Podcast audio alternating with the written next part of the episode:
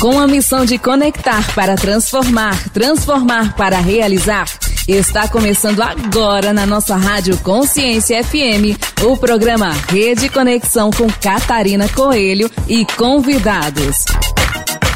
Bom dia, ouvintes da Rádio Consciência FM, aqui é a Catarina Coelho, a caminho da Espanha. Eu sempre digo, né? Eu posso estar em qualquer lugar do mundo e eu quero dividir com você para onde eu estou indo e por que eu estou indo. Estou indo para Londres para comemorar o nosso selo de best-seller no dia 1 de junho. Anota aí, será um mega sucesso. E se você estiver em Londres ou conhecer alguém, envia para gente, manda para ela também o nosso redeconexãomulher.com.com ou arroba lá no Instagram. Espero você e vamos ouvir as nossas convidadas do dia de hoje.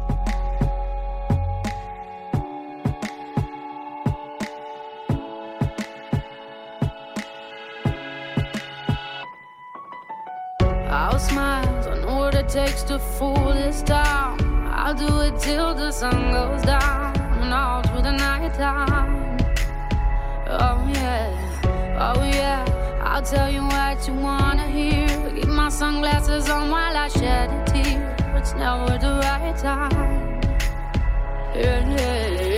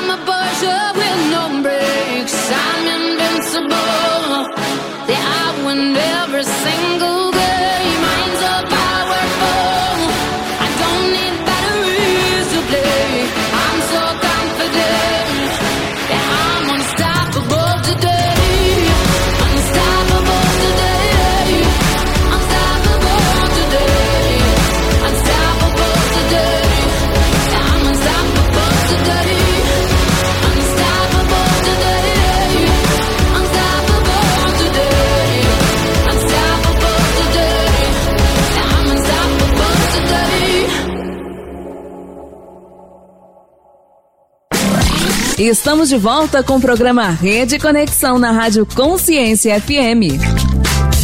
Quero chamar aqui uma empreendedora que eu admiro muito. Ela está fazendo um mega trabalho, um trabalho incrível em Portugal, que é a Letícia Bergamo. E ela vai falar hoje sobre o livro, nosso livro, o livro Somos Fodas, que ela é uma das autoras. Ela conta a história dela, é lindíssima. Se você ainda não adquiriu o livro, adquire, manda pra gente. Eu tenho certeza que você vai gostar muito das histórias.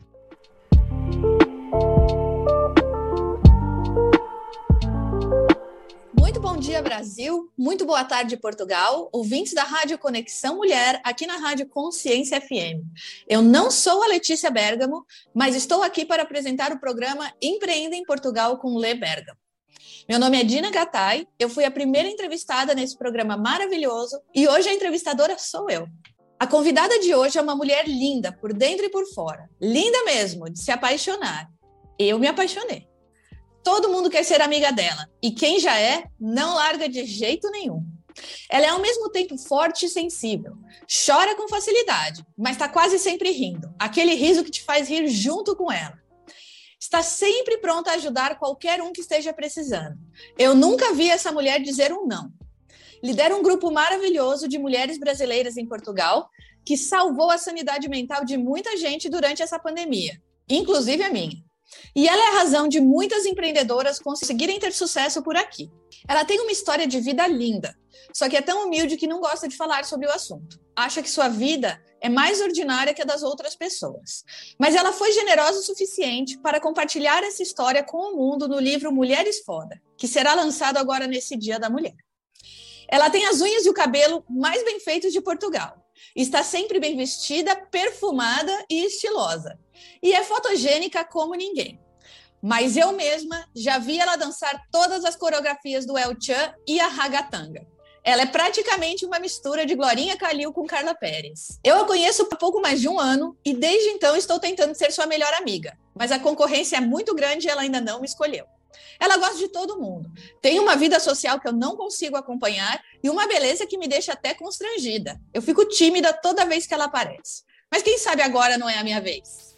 E além de tudo, ela ainda dá conta e muito bem de um marido e dois filhos maravilhosos, Davi e Maitê.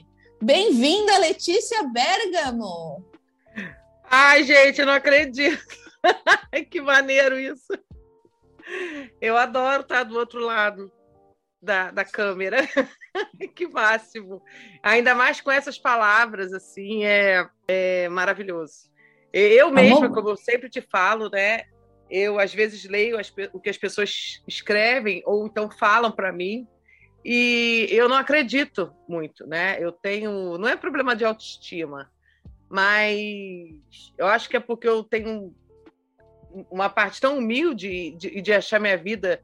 Né? Aqui em Portugal a gente usa muito esse termo, né? Desgraçada, né? Mas não desgraçada a esse ponto.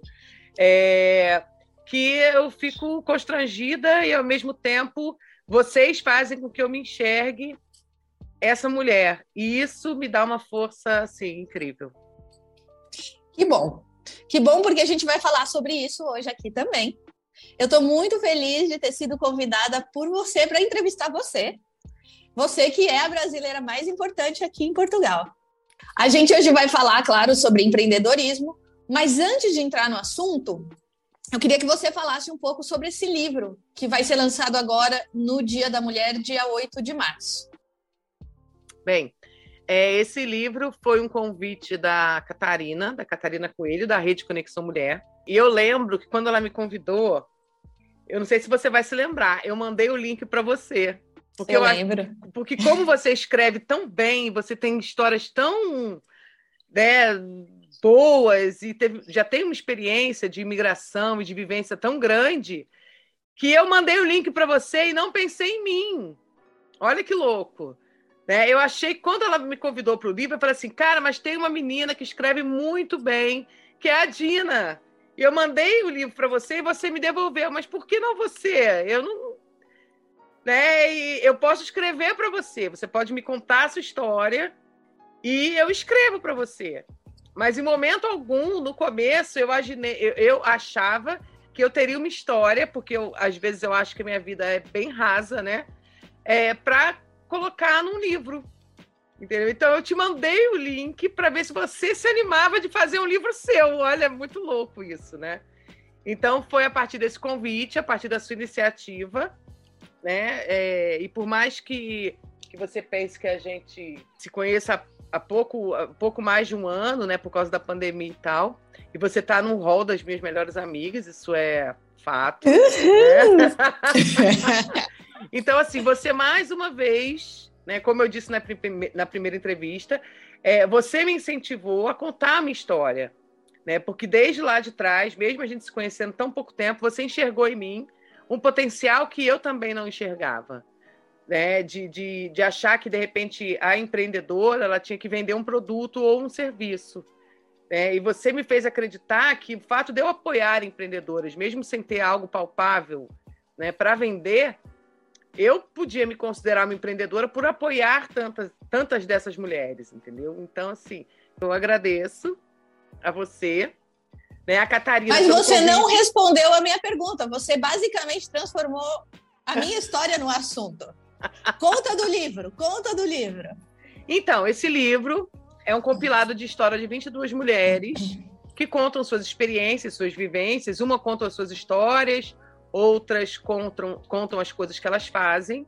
né? No meu caso, eu conto a minha história, é, que embora seja rasa, ela é bem ampla, né? tanto que teve que ser bem compilada né? em oito, nove páginas, porque eu acho que daria bem muito Um livro. manga, né? Porque eu resumi muitas etapas da minha vida, embora eu tenha falado delas, não citei nomes, embora tenha é, quisesse citar, né, nomes de pessoas que foram de fato importantes para minha vida. Então, assim, foi uma oportunidade de contar um pouco sobre mim. É, a Letícia, que não nasceu quando mi- imigrou, né? A Letícia existe há 45 anos, não há 40, quando ela, quando ela, ela tem uma história né, de 40 anos antes de vir viver aqui em Portugal, entendeu? Então é isso, eu e mais 21 mulheres maravilhosas que contam suas histórias e começa agora o lançamento a partir do dia 8 de março, Dia Internacional da Mulher. E depois nós vamos para Porto, depois vamos para Lisboa, para Londres e tá correndo no Brasil inteiro, Rio de Janeiro, São Paulo, né, Belo Horizonte, enfim. E vai ainda, acredito que por muitos lugares. Então, assim, eu sou muito grata por esse convite e estou muito feliz. E eu já, né, já conheço a sua história, você me contou, porque eu escrevi para você, mas muita gente não conhece. Então, antes da gente entrar no nosso assunto do empreendedorismo, eu gostaria que você falasse um pouco sobre a outra parte da sua história, a parte da sua família, de você ser mãe, da Maitê, e falar um pouco para as pessoas te conhecerem também por esse outro lado, né, que acaba, acaba não aparecendo tanto. É, eu acho que, na verdade, é, pelo fato de eu ser uma pessoa muito. Não é positiva, né? Porque isso daí é uma coisa até engraçada. Eu não sou uma pessoa extremamente positiva, eu sou resiliente. É, eu não. Eu aceito aquilo que, tem, que eu tenho para mim e não vou lutar contra. Né? Eu não vou nadar contra a maré, né? Contra a corrente, na verdade. Então, assim, eu tenho imensos BOs na minha vida o BO, que é a nossa, né, a nossa gíria daqui. E o maior desafio da minha vida, com certeza, né, além da maternidade, que já é um grande, né, um grande desafio, eu tive, infelizmente, é, fui a escolhida para ter uma filha com uma síndrome rara. É, e, e isso, na época, foi contra tudo que eu acreditava do, que era maternidade, né? Eu sou uma pessoa leve, é, eu justamente por ser resiliente, eu queria uma maternidade que eu pudesse ter muita troca com os meus filhos, né? É, justamente como os meus pais também tiveram comigo quando eu era pequena, com, com uma irmã, é, o meu filho tendo, né, tendo uma irmã saudável e eu fui pega né, como dizem, com as calças na mão, com esse, com esse obstáculo e esse desafio, não digo obstáculo, mas um desafio de ter uma criança que antes eu achava que era especial e para piorar é uma criança que tem uma síndrome rara, degenerativa e progressiva, que é a síndrome de São Filipe, da minha filha caçula Maitê, né, de oito anos eu digo que o, o, a descoberta dessa síndrome, embora eu já desconfiasse que teria alguma coisa desde que ela nasceu, foi um divisor de águas também, né? Além de vários outros que eu já tive, foi um divisor, um divisor de águas da Letícia ser humano. Porque eu passei a ver que eu não, não era melhor nem pior do que ninguém, que eu fazia pergunta inversa, né? Por que não eu? Ao invés de porque eu, que tantas outras pessoas passam pelo mesmo. mas foi uma descarga de frustração na minha vida muito grande, né? Porque eu sempre gostei de brincar de boneca. É, eu tenho algumas Barbies até hoje e o fato de ter uma filha com essa incapacidade de crescimento, de entendimento, né, foi um, um, um, golpe de frustração assim é, que quase me deixou em baixa. É, mas eu eu sempre tento ver tudo pelo assim pelo lado positivo, né? Porque eu não sou a única, não serei a última. É, e estou nessa missão, porque acredito que seja uma missão, né, ter uma filha com uma síndrome tão cruel né, e devastadora como outras, mas eu digo por mim que essa síndrome realmente é uma síndrome é, destruidora. Né? E isso fez com que muitas coisas na minha vida é, mudarem. Foi o relacionamento com meu marido, o relacionamento com a família, o relacionamento com meu filho mais velho, entendeu? Com ela, né? A, a prática da empatia veio muito disso, né? de, de, eu jamais chegaria para uma pessoa cadeirante e mandasse ela andar, um surdo escutar, um cego enxergar, entendeu? Então não peço, não posso pedir para minha filha que tem uma um problema comportamental devido à síndrome ser uma criança normal. Então, isso fez com que eu mudasse muito. E a gente vai seguindo, né? Eu, é, é uma família de que vive em looping, né? Parece uma, uma vida de montanha russa, mas a gente segue, né? Dentro de, de tudo, todos os prós, os pós, os contras, a gente vive muito bem. E, e, o que eu acho legal é que você é, usa, você, generosa como é, usa a sua voz e o alcance que você tem para levar o conhecimento sobre essa síndrome e sobre crianças acho que pode se dizer especiais ou raras, para outras pessoas. É, isso é muito legal. Eu mesma aprendo muito com você e com as coisas que você fala, e eu tenho a honra de acompanhar os seus altos e baixos, porque você também sofre com isso, obviamente. Né? E, e ver tudo isso de perto é um aprendizado para mim também, e acho que para muitas outras pessoas que convivem com você aí. É, porque eu acho que, na verdade, é, a, a, lição disso tudo que as pessoas têm que ter é justamente a resiliência, né? A gente não pode mudar isso. A gente pode aprender a viver com isso ou não aprender a viver com isso. Como eu não tenho a chance, quantas vezes eu tive vontade de ficar deitada na cama, né? Não querer levantar, não querer tomar banho, mas eu não posso, né? Ainda mais que meu marido não dirige, então eu tenho que acordar, levantar levar as crianças na escola, não adianta.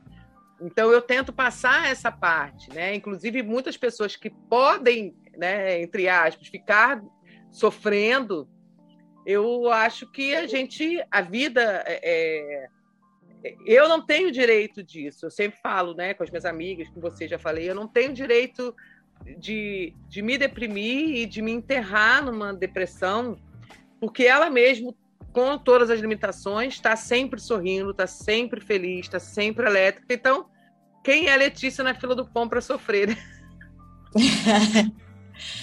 e é essa visão de mundo que faz você quem você é, a, a líder das empreendedoras brasileiras aqui em Portugal. E então, acho que agora a gente pode é, falar disso, falar desse assunto que é o assunto principal aqui desse seu programa que eu uhum. invadi hoje. Então você falou hoje, você falou agora há pouco que você recentemente se descobriu empreendedora, né? Apesar de você não vender nenhum produto especificamente, você basicamente incentiva e ajuda empreendedoras. Mas é, não foi sempre assim. Né? Então conta pra gente um pouco da sua carreira, como é que você chegou aqui, o que, que você já fez nessa vida de trabalho, como é que foi antes ah, já disso fiz tudo, tudo um pouco. Já tive que fazer bombom para terminar meus estudos. Fazia chocolate. É, já fui dona de lan house. Já trabalhei na indústria farmacêutica. Já trabalhei com eventos, que foi minha grande paixão, né? Que eu, é uma coisa que eu gosto muito. E aqui em Portugal eu já trabalhei como atendente de telemarketing da Nós. essa para mim é uma novidade. É, porque foi tão. Não rolou que acabou passando, né? Não precisava entrar na. na história, mas foi bom, foi um bom aprendizado para eu saber que eu, eu nunca ia querer trabalhar no ramo da, te- da telecomunicação aqui em Portugal. e depois, assim, como eu, né, junto com a Fê, é, a gente tinha o objetivo de desopilar a mente das mulheres, né? é, que a gente tinha uma, uma frase que era desbaratina a rotina. A gente tinha até uma playlist no, no Spotify em relação a isso. Porque a gente queria que a imigração fosse leve. A gente não precisava, as outras pessoas não precisavam passar pelos perrengues que a gente passou, de solidão, de falta de informação, né, com, as, com a burocracia. Então a gente quis ajudar e levar a, a galera, né, a mulherada, para uma parte mais divertida, né, dos eventos e tudo. E nesse meio tempo eu empreendi com café, né, com a Pati, que é minha amiga até hoje. Eu só não digo que não deu certo, porque deu muito certo, porque principalmente a gente conhecer o mercado, né, de café aqui e por eu ter a família da Pati como minha família, como uma extensão da minha família, assim, até hoje. E depois eu entrei de cabeça durante a pandemia, incentivando, que eu digo, quando eu digo incentivando, eu digo comprando das mulheres empreendedoras do meu grupo. Encomendava um pouco de uma, uma coisa de outra. E o meu objetivo hoje é fazer com que elas não desistam. Porque às vezes eu vejo que elas têm ouro nas mãos e, infelizmente, elas esbarram nas dificuldades e acabam querendo desistir. Então, eu acho que o meu objetivo hoje é não deixar com que elas desistam e dar voz a essas mulheres e deixar que elas contem suas histórias, inclusive nesse programa, né, que tem algumas empreendedor- empreendedoras que, que fazem parte, né, que eu convido. Mas o objetivo é esse, é deixar que elas não desistam e incentive sempre a, a, a persistir, perseverar, que vai dar certo. É, Como você já contou no primeiro programa, quando você me entrevistou, né? Você começou, você e a Fê começaram Mulheres em Portugal como um grupo de WhatsApp, virou um Instagram, e de repente se desdobrou num segundo grupo de empreendedoras especificamente. Sim. Como que isso aconteceu? Que grupo é esse? E qual que, o que, que vocês fazem dentro desse grupo do qual É, eu não o- participo? O grupo Negócio de Mulher veio também de, de, né, a Clarissa, a Ju, a Adri, a Lu. É, a gente resolveu se juntar, né, cada uma com seu, né, é, com seu know-how em alguma coisa, e criar um grupo para fazer eventos é, de networking, bazares e eventos de empreendedorismo. Inclusive agora, dia 18, né, 18 de março, vai ter um muito bom no lugar que é incrível, um castelo maravilhoso. É, E a gente dá voz também e, e faz com que essas mulheres vão é, girando os próprios negócios, entendeu? Uma divulga a outra e, e uma vai empoderando a outra também com palavras de incentivo. É um grupo assim que super agrega é, essas mulheres, que super deu certo e dá, né? Porque justamente cada uma coloca é, naquilo que faz de melhor. É, ninguém quer ninguém quer se preocupar com lucros, ninguém quer tomar o lugar da outra. E eu acho que isso é uma coisa muito importante. E essas mulheres veem isso, né? Porque a gente percebe que tem muita gente que que quer comissão dos produtos vendidos, né? Que, que querem parceria. Ah, você me dá um brigadeiro, eu divulgo. Não quero isso. Né? Eu quero que essa pessoa ganhe, porque se ela gastar 15 euros para fazer brigadeiro para me entregar, perde o sentido do negócio, né? Então eu tenho que provar que ela queira divulgar no evento, ok. Né? Mas eu não quero que mande para minha casa. Quanto mais pessoas puderem experimentar o produto dessas mulheres, né? Eu dou o exemplo de brigadeiro, mas tem N, N produtos. Eu acho que é assim que tem que ser feito. Né? E eu vejo que, que a rede, essa rede cresceu muito. Né? É, em, em, todos os ramos, da Flávia do Olímpico, da maquiagem, a Tamisa com unha, é, a, a, Mandier com, com, com, com os brigadeiros, a Natália com as empadas. Então, assim, tem muitas, a Lili com os geladinhos. Então, assim, por causa desse grupo, as próprias meninas do grupo, elas consomem entre elas, entendeu? Uma consome o, o produto ou o serviço da outra, e isso acaba fazendo girar. E não adianta, por mais que a gente tenha rede social, post patrocinado, né, é o boca a boca que acaba fazendo a diferença. Para as mulheres que estão em Portugal ouvindo, são empreendedoras e ainda não fazem parte desse grupo? Como é que elas podem fazer para participar? Pode mandar mensagem em inbox no arroba negócio de mulher, PT, ou no mulher, arroba mulheres em Portugal, ou arroba Lebergamo. Porque eu respondo todo mundo, não tem jeito. Às vezes eu demoro e tudo, ainda mais essas semanas que tá, tá complicado por conta do lançamento, e meu pai chega na outra semana, enfim. É, eu sempre respondo e incluo ela nesse, elas nesse, nesse grupo. E agora, pensando um pouquinho no futuro, quais são os planos de vocês? Eu sei que o negócio de mulher é um grupo, não é só você, né? Os planos de vocês, ou melhor, os sonhos de vocês para esse grupo. O que, que você gostaria muito que acontecesse, que é o seu sonho aí para esse grupo de empreendedoras? Na verdade, o meu sonho é com que elas prosperem. Né? As pessoas às vezes acham que que eu faço muito política, que eu sou política, né? Que eu quero. Não é possível que ela queira só isso. Ela quer alguma coisa. Mas de verdade, genuinamente, eu não espero nada em troca para mim. Né? Na verdade, se pingar qualquer coisa para mim, ok, eu fico feliz da vida. Mas se uma maioria é, conseguir prosperar, né, principalmente não desistindo, eu fico feliz. Mas, claro, eu quero que se expanda, eu quero que a gente tenha uma, uma loja, eu quero que a gente tenha um coworking, eu quero que a gente tenha um programa de televisão, eu quero muita coisa.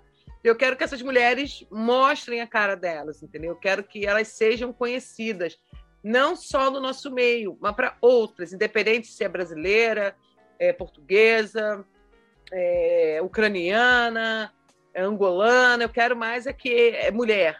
Né? Então, o foco assim é que essas mulheres imigrantes, é, que as mulheres se inspirem em outras que estão dando certo e saibam que e, e acreditem naquela frase que o sol realmente nasce para todas. Um sonho altruísta, como você. É, mais ou Lê, menos isso. Para encerrar, a pergunta mais importante de todas. Como é que eu faço para ser sua melhor amiga? Ah! Não, tô brincando, não precisa responder, senão você vai fazer Não, mas eu respondo, olha só. pessoas. Não, eu respondo. Na verdade, você já você me conhece, sim, e, e não tem nada que para ser melhor amiga. Eu acho que são ciclos, né? As pessoas vão chegando, vão saindo, vão chegando, vão saindo. Mas é ser verdadeira, ser honesta consigo mesma, ser correta, não falar mal de ninguém, porque eu não gosto desse negócio de disse me disse. É fazer o bem, mostrar a cara e e não precisa. Quem quiser tomar uma cerveja, quem quiser bater um papo no boteco, tomar um vinho, tomar um café, é só me chamar. Já ficou a dica aí para todo mundo.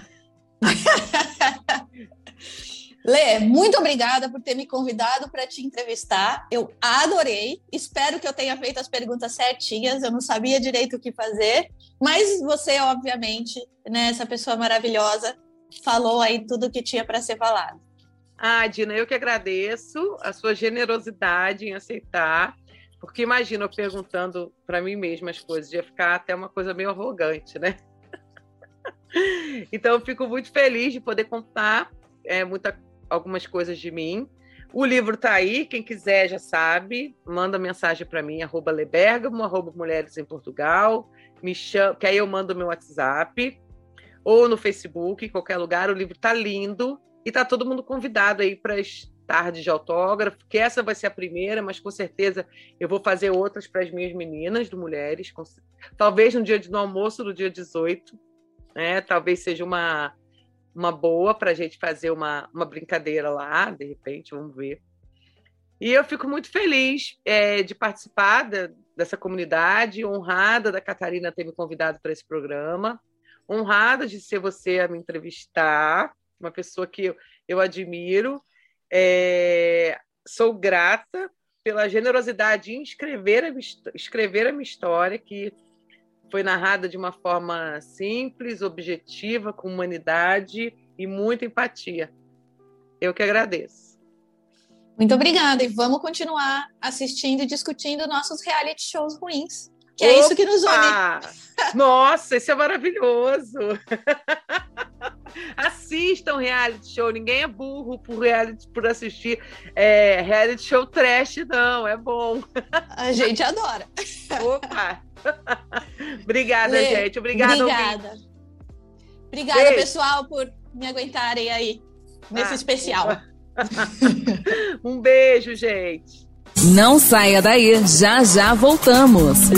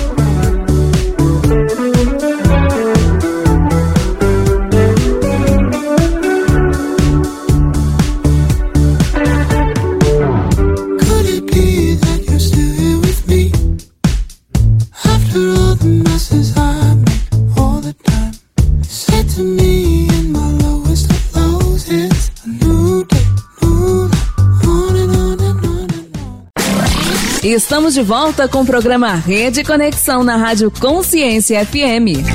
Hoje um dia especial, vamos ouvir não só a nossa embaixadora Gislaine da Alemanha, do sul da Alemanha, como também a nossa administrativo e financeiro da rede, que é nutricionista, uma super nutricionista, Ana Paula, que eu tenho o prazer hoje de trabalhar, uma mulher incrível, uma super profissional.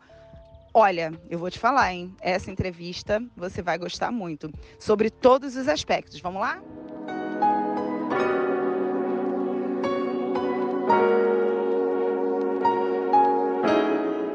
Muito bom dia, Brasil. Muito boa tarde, Alemanha, da onde eu e a Ana, minha convidada de hoje, falamos diretamente. E uma ótima noite também, dependendo do continente que você estiver me ouvindo, porque os ouvintes da Rede Conexão Mulher, aqui da Rádio Consciência FM, estão em todos os continentes. E está no ar o programa Mapa da Essência. Eu sou Gislaine Baldzano, consultora de imagem e estilo, e você já me conhece, mas hoje tem convidada especial no programa, que é a Ana, Ana Dalmolhos, nutricionista aqui na região, atende online e presencialmente na região de Ulm, entre Munique e Stuttgart. A Ana, além de nutricionista, também é minha parceira na Rede Conexão Mulher. Ana, seja muito bem-vinda!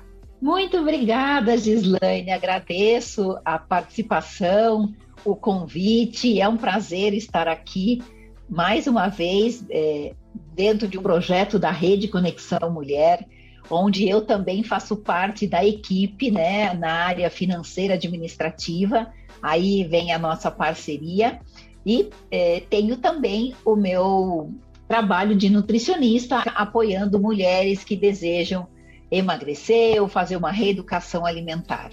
Ou seja, a Ana apoia as mulheres duas vezes, porque apoia na área de empreendedorismo, juntamente com a Rede Conexão, e apoia na alimentação, porque toda empreendedora tem que se alimentar muito bem, né, Ana?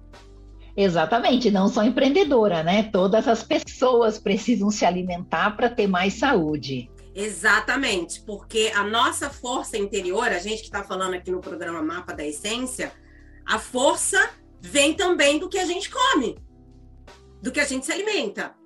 Ah, com certeza. Eu acho que, é, como diz o ditado, né? Saúde em primeiro lugar, porque sem a saúde a gente não consegue fazer nada, não consegue cuidar da nossa família, não consegue trabalhar. Então, é, é a base de tudo, né? E, e isso tudo vem da alimentação.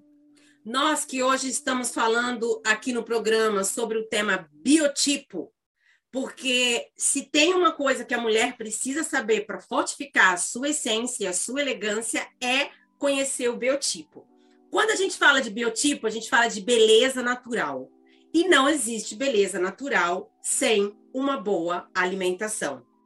Eu trabalho online presencial, mas basicamente online, assim como a Ana.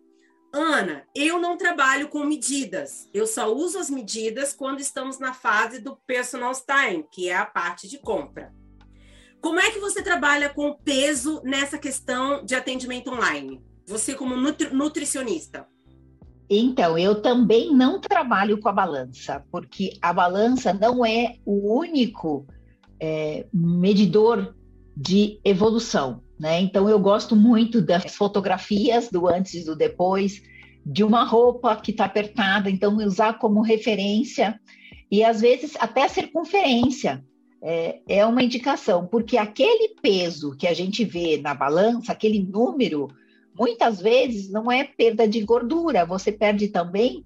Se você não fizer uma dieta equilibrada, você perde junto massa muscular, e o que a gente não deseja. Então, para os meus clientes, eu indico sempre a fotografia e uma roupa. Então, é, a gente precisa desapegar da balança. Eu mesma não me peso. Eu tenho a balança em casa só para pesar mala quando eu vou viajar. Boa, boa, Ana. Eu também não acredito é, na fita métrica. Eu acho que a fita métrica, no meu caso, dentro da consultoria, é muito importante quando a gente está falando sobre o caimento da roupa, tá? Sobre o tamanho exato para uma compra online. Claro que aí sim as medidas são muito importantes. Mas quando a gente fala sobre essência, eu acredito muito é, nisso que você tocou agora, que é como é que a pessoa está se vendo, né? Nem você falou a questão de uma foto, a questão da roupa ter um caimento melhor, a roupa ficar melhor no corpo. Quando eu começo é, um trabalho, eu sempre gosto que a pessoa entenda qual é a autoimagem que ela tem dela. Como que ela é, como que ela sente o peso corporal dela? Que eu acho que é essa questão também que você falou de não ficarmos tão focadas na nossa nos números que estão na balança, né? No, no, meu caso especificamente, não ficar focado nos números que estão na fita métrica, mas como essa pessoa está se sentindo? É, eu acho que, às vezes, como você falou, né, da autoimagem, mas como a pessoa se sente. Porque o peso, qual é o peso ideal? É aquele peso que você se sente bem. Não é aquele número que está na balança. Independente se você está um pouco acima do peso ou se você está com o peso ideal, mas você está se sentindo bem, porque é uma coisa que vem de dentro para fora. Então, se você se sente bem, se você se sente confortável, se você tá, está com saúde, você dorme bem, você tem bastante resistência, você não se sente cansada, e você está satisfeita com o seu peso, aquele é o peso que é o ideal para você, que você está feliz, né? Que você se sente bem dentro daquela, daquele padrão. E eu acho que a gente precisa quebrar realmente esses, aquele padrão da magreza, né? Que magreza é beleza, então, e acho que já é, hoje em dia está bem melhor, né, do que já foi no passado. Adorei essa colocação. A pessoa precisa se sentir bem, tanto o homem quanto a mulher, eles precisam se sentir bem. É, a gente está num momento de muitas falsas verdades. Eu já falei isso no programa anterior e volto a repetir. Falsas verdades nos limitam. A mulher que se limita, o homem que se limita pelo peso ou pela medida da, da fita métrica, ele está limitando a sua imagem pessoal, a sua marca pessoal e está limitando a sua, a sua essência. Se fosse assim tão simples, medida e o peso da balança, nós não teríamos um alto índice de, de depressão mesmo entre modelos que são tidas dentro do, do, do, do padrão como perfeitas. Você não acha, Ana? Sim, é uma pressão muito grande, né? E eu acho que elas passam um pouco disso para as pessoas que não têm aquela rotina de vida, porque elas vivem da aparência, da imagem, é um trabalho. Agora nós, pessoas reais, né, dentro da nossa rotina de mãe, de empresária, de empreendedora, tem que cuidar da casa, dos filhos, trabalhar. Então, assim, é uma forma fora da nossa realidade, né? E a gente precisa se aceitar e também não se comparar. Eu acho que é isso. Agora, falando em biotipo, é, cada pessoa tem um biotipo diferente, e, e dentro até do processo de alimentação, de emagrecimento, cada pessoa tem um processo diferente. Por isso, meu atendimento, assim como o seu, né, Gislene, é individualizado. Porque cada pessoa tem o seu tempo, cada pessoa tem o seu próprio processo dentro da sua realidade. Agora a Ana tocou também num ponto muito interessante: processo personalizado. Nós somos mulheres únicas. Você Exatamente. não pode copiar a amiguinha, o amiguinho, você pode se inspirar. Por quê? Porque o nosso corpo é feito de proporções e desproporções. O meu metabolismo é de um jeito, o metabolismo da Ana com certeza é de outro jeito. Ai, mas fulano emagreceu em cinco dias, eu também tenho. Né, Ana? Exatamente, cada um tem uma resposta diferente, né? Um processo individual. E esse processo precisa ser respeitado, porque senão a mulher pode estar até, ou mesmo o homem, né? Porque você atende homens e, e mulheres, né, Ana? Exatamente. É, se o processo não é respeitado, a pessoa sofre. A É pessoa por isso sofre, que não deve se comparar. a pessoa sofre e pode ser que o processo nem vá acontecer da forma que poderia acontecer, transcorrendo com, com sucesso, com, com agilidade, porque a pessoa está ali sofrendo, se comparando com o outro que emagreceu em cinco dias. Porque talvez essa pessoa, dentro do biotipo e dentro da realidade do estilo de vida dela também, como você mesmo é, falou agora há pouco, né? Cada um tem a sua rotina, cada um tem, está incluído dentro de certas atividades que é diferente da outra. Uma pessoa, imagino eu, que já tem um ritmo de academia, tem um metabolismo já um pouco mais rápido, É, tem um físico mais preparado, né? Mas assim, o que acontece é a pessoa que fez várias dietas ao longo da vida, ela vai ter mais dificuldade para perder peso do que aquela que nunca fez. E por que, Ana? Porque o seu é, organismo ele tem memória. Então, a pessoa que vai fazer uma dieta para perda de peso a primeira vez na vida, o teu é, organismo não conhece esse processo. Então, é uma coisa nova. Então, ele vai responder rápido. Esse estímulo vai ser rapidamente alcançado. Em vez a pessoa que já fez várias dietas ao longo da vida, a pessoa que já engordou, emagreceu, engordou, que vive no efeito ioiô, cada vez mais ela tem mais dificuldade para perder peso, porque o, o organismo, né, o metabolismo, ele já está com aquela memória do ioiô, de vai e volta, vai e volta. Então, por, por isso, é, quando a gente toma essa decisão e acha que é a hora de é, prestar uma atenção maior no nosso corpo a partir do ponto de vista da balança, é sempre muito importante ter um acompanhamento personalizado para a gente evitar é, dano, se é que eu posso usar esse termo, para a gente evitar é, um impacto negativo no nosso corpo. Exatamente, você usou a palavra exata, dano.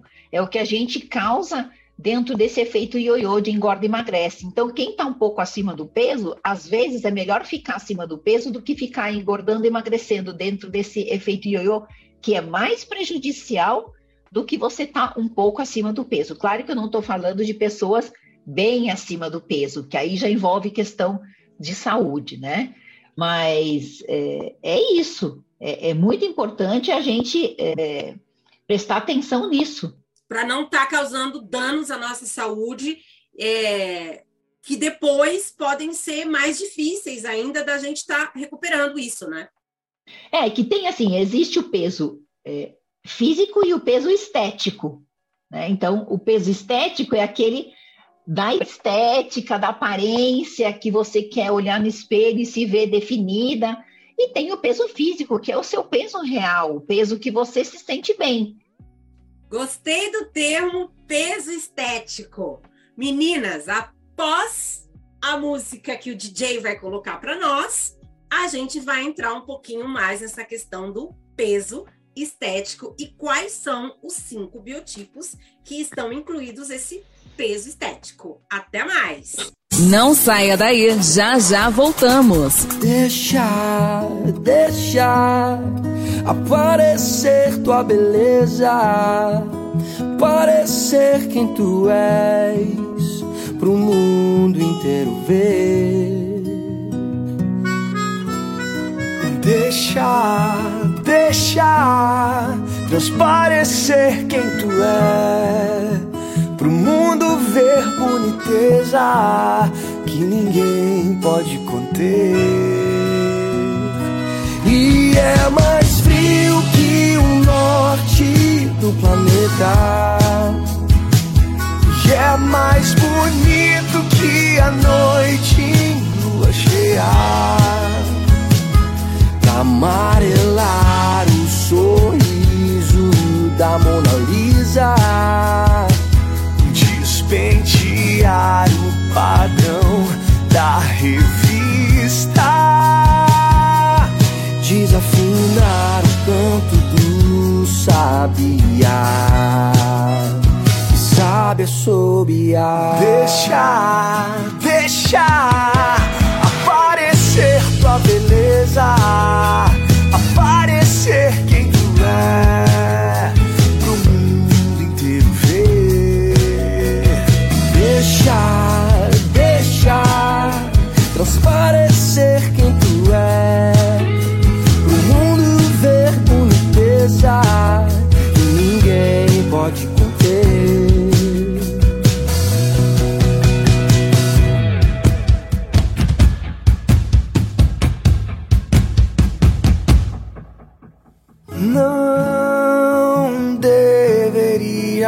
Ser tão difícil ver.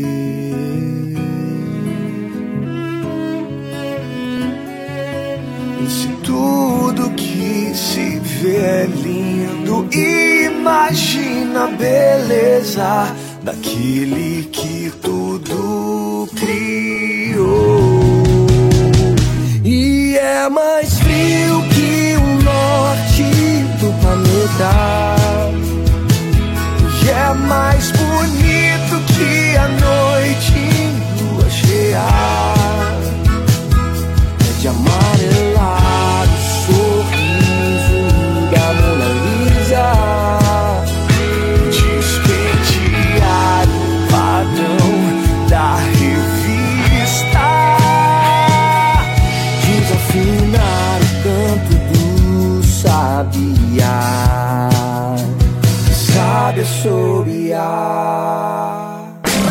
Estamos de volta com o programa Rede Conexão na Rádio Consciência FM. Com a missão de conectar para transformar e transformar para realizar, seguimos com o programa Mapa da Essência, hoje com a convidada Ana Paula Damolos. Ana, antes do DJ colocar a música para nós, nós falamos, você especificamente citou o termo peso estético. Meninas, quando a gente fala sobre peso estético, a gente está falando de algo muito importante. Voltamos à questão da autoimagem. No geral, nós temos cinco tipos de biotipo: o oval, o triângulo invertido, o retângulo, o ampulheta. Algumas pessoas também colocam nomes de frutas, maçã, pera, uva. Mas o que, que é o, o seu biotipo? O, o- o seu biotipo é onde você sente o seu peso corporal. Eu trabalho com peso corporal. Por exemplo, independente das minhas, das minhas medidas, o meu peso corporal, eu me sinto uma mulher oval. Porque eu acho, como quase todas as mulheres, eu acho que eu tenho lá aquela barriguinha. Quem é que não acha que tem? A Ana, possivelmente, ela também tem, na autoimagem dela, um peso corporal. Eu já sei qual é, porque a Ana já fez um atendimento comigo. Ana, tá tudo bem se você compartilhar? Se quer compartilhar com a, com a gente sobre o seu peso estético? Claro, não tem nenhum problema. E qual seria o seu peso corporal? Onde é que está o seu peso corporal? Que tipo de mulher você seria? Oval, triângulo, triângulo invertido, retângulo? O meu biotipo é o triângulo invertido. Porque, eu, eh, como a maioria das mulheres, né, quando a gente engorda, engorda na barriga e nas coxas, nas pernas. Isso é padrão da mulher, que são as regiões onde a gente acumula mais gordura. Então, eh, eu tenho uma estrutura larga, inclusive, eu sou alta, eu tenho 1,74m, então eu não sou do biotipo pequena, né? Eu sou já do biotipo mulherão. Então, eh, já dentro desse padrão aí do triângulo invertido. E, meninas, agora pensa bem, se a Ana tivesse aqui falando comigo que ela se sente um triângulo invertido e eu pegasse uma fita métrica, medisse ela todinha e falasse assim, Ana, sinto muito, mas você é uma mulher triângulo. Poderia até ser que nos primeiros cinco minutos, lá no, no comecinho, ela fosse aceitar. Aí a gente vai lá, escolhe as roupas, monta os looks, mas na autoimagem dela, ela não se vê com aquelas medidas. Aí o que, que acontece? Acontece a confusão entre a imagem e a marca pessoal dela do externo com o interno. E aí é onde a pessoa se olha no espelho, ela não se sente bem. Por quê? Porque a roupa que ela está usando foi a partir de medidas da fita métrica, mas não a medida que está na essência dela. Então, eu acho que é mais importante a gente vestir a nossa essência, porque daí vem uma força interior do que necessariamente seguir exatamente a fita métrica. Eu acho que tem isso também tem um, um pouquinho a ver com a forma que você trabalha com a nutrição, né, Ana? É, exatamente. Eu acho que, pegando o gancho aí da sua conversa, né? é, muitas pessoas, ou eu até posso dizer que a maioria das pessoas nem sabe qual é o seu próprio biotipo. Assim como eu passei, né, pela consultoria de imagem com você, eu também não sabia. Inclusive, eu achava que eu era ampulheta. Aí você falou, não, eu sou triângulo invertido. E aí isso até muda tudo, né, da forma como a pessoa se veste, né, e a forma como você, as roupas que você escolhe, mudam a sua aparência, muda a sua imagem, muda inclusive a, autoimagem, a percepção que você tem de você mesma. E Ana, como é que é assim, é, viver essa experiência de quando você acompanha uma pessoa, ela está se alimentando bem, e aí ela se olha no, no espelho e está se sentindo bem, dentro e fora, com saúde. Fala um pouquinho para nós dessa, dessa emoção que você vive no seu trabalho. É exatamente o que você falou, é uma emoção, é porque o meu trabalho é transformar vidas. Então você vê aquela pessoa que quando chega é, triste, desanimada, cansada, desmotivada, já nem acreditando que é capaz, né? E, e aí a pessoa entra no processo de, de emagrecimento, de reeducação alimentar, e a pessoa começa a partir de- do- dos primeiros resultados, ver os benefícios, e a pessoa aí se anima, né? Porque quando você vê resultado, você quer dar um gás para você estar sempre melhorando. E eu sempre digo, é uma evolução, né? Por isso é um processo é, a longo prazo e que a pessoa precisa mudar o seu estilo de vida de forma definitiva. Para quê? Para evitar o efeito sanfona que a gente falou agora lá atrás, né? Que é tão prejudicial para a nossa saúde. E até uma curiosidade, eu atendi essa semana, né, uma cliente minha, e ela é presencial, e quando ela chegou até eu, fiquei impressionada, porque ela perdeu 30 quilos. Não, ai que legal! Era uma outra pessoa, era uma outra vibração, uma outra energia, é, é, é uma pessoa, né? Ela per 30 quilos é uma criança, né? uma você criança. perdeu em peso corporal uma pessoa inteira, uma criancinha.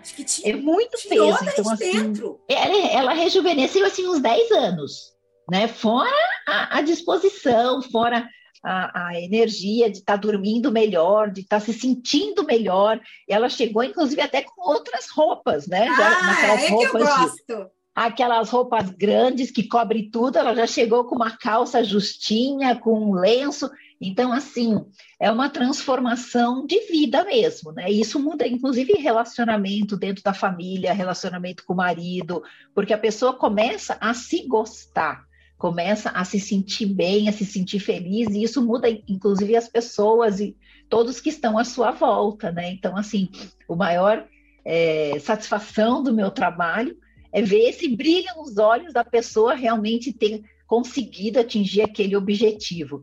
E vai ganhar em saúde, né? Eu acho que para mim é o mais importante. Que é o mais importante, porque o mapa da essência, nossa essência, é, tem tudo a ver com saúde, tem tudo a ver com bem-estar, né? E não com as falsas verdades, com as falsas limitações que a mídia traz tão fortemente. Agora, eu tenho uma pergunta que é até um pouco pessoal, mas acho que pode estar, posso estar contemplando aqui as nossas ouvintes. Tem que, tem que fazer muita receita diferente? Como é que é? Vai dar trabalho? Explica aí para nós. Ah, esse daí é um grande desafio, porque as pessoas acham que fazer dieta é difícil, né? Porque a imagem que a gente tem quando fala a palavra dieta é um frango com alface, aquela comida sem graça, sem gosto e passar fome. Sem prazer, Então, sem é- nada. Prazer sem nada, exatamente. Isso é coisa do passado. Então, hoje em dia, a gente já sabe que uma alimentação equilibrada, ela é composta de todos os eh, macronutrientes importantes para o nosso organismo, carboidratos, gorduras e proteínas. Então, nada de cortar carboidrato. O pãozinho pode fazer parte da dieta. Oba! É, você precisa se alimentar de comida de verdade, com carne, peixes, ovos, arroz, batata, feijão, é, frutas, verduras, comida que não tem data de validade. Qu- Quanto mais fresco, melhor. Então, sabe, o prato do brasileiro é o mais, é, mais nutricionalmente adequado, porque ele contém o arroz, o feijão, que são proteínas com carboidrato, proteína vegetal com carboidrato, né? E essa combinação é maravilhosa. É, você coloca ali um bife, um franguinho, que é uma proteína, e coloca muitos vegetais, uma salada. É uma refeição completa, inclusive uma refeição de dieta de emagrecimento. O que muda é apenas a quantidade. É, todos os meus clientes, dentro das suas famílias, devem comer a mesma coisa que todos os outros membros da família. Não tem essa de tô de dieta, minha comida é separada, aquela minha comida sem graça. Todos comem a mesma comida. O que vai mudar, obviamente, é a quantidade. Mas não é uma quantidade que você vai passar fome. Se estiver passando fome é porque não está fazendo a dieta corretamente. E aí, fala com a Ana. Eu digo a mesma coisa. Consultoria de, de imagem e estilo não é jogar tudo que está fora do guarda-roupa e ter que comprar tudo novo. Assim como receber um atendimento personalizado para sua alimentação com uma, nutri- uma nutricionista, também acredito que não é pegar tudo que está no armário e simplesmente ir jogar fora. Não, inclusive, nenhum alimento é restritivo. Você pode faz- emagrecer comendo todos os alimentos, inclusive chocolate, pizza. Só que você precisa saber encaixar, precisa é, colocar esses alimentos como uma exceção e não a regra que você vai comer todos os dias. O que define o seu resultado é aquilo que você faz a maior parte do tempo, ou seja, dentro da sua rotina, do dia a dia. Uma refeição, um docinho, um, um evento que você vai, né, que seja um aniversário, um jantar especial, alguma coisa, uma taça de vinho, uma sobremesa, não vai prejudicar seus resultados, desde que você tenha a base da sua alimentação, 80% seja de comida de verdade. Ou seja, meninas, foco na essência e nada de acreditar em falsas verdades. A Ana aqui deu uma aula para nós, incentivando a gente a cuidar da nossa essência e da nossa saúde. Ana, vou te convidar para se despedir das nossas ouvintes e, por favor, deixa as suas redes sociais para quem quiser te seguir. Muito obrigada, Gislane. Foi um prazer estar aqui. Foi uma delícia. Já acabou rápido, né? Eu estava aqui, tinha tanta coisa para falar ainda. Ah, mas Então, você quem- volta. É, que bom. É, quem quiser me seguir, meu Instagram é arroba Ana Damoules. E eh, lá no link da bio tem o meu contato para agendamento, meu telefone, então eh, me encontra por lá. Meninas, muito obrigado por terem acompanhado o programa Mapa da Essência, com a missão de conectar para transformar e transformar para realizar. Estamos encerrando agora o programa e as minhas redes sociais, para quem quiser seguir, Instagram Gislaine Baltzano. Um beijo a todos vocês e espero foco na essência com a ajuda do programa Mapa da Essência. Não saia daí, já já voltamos.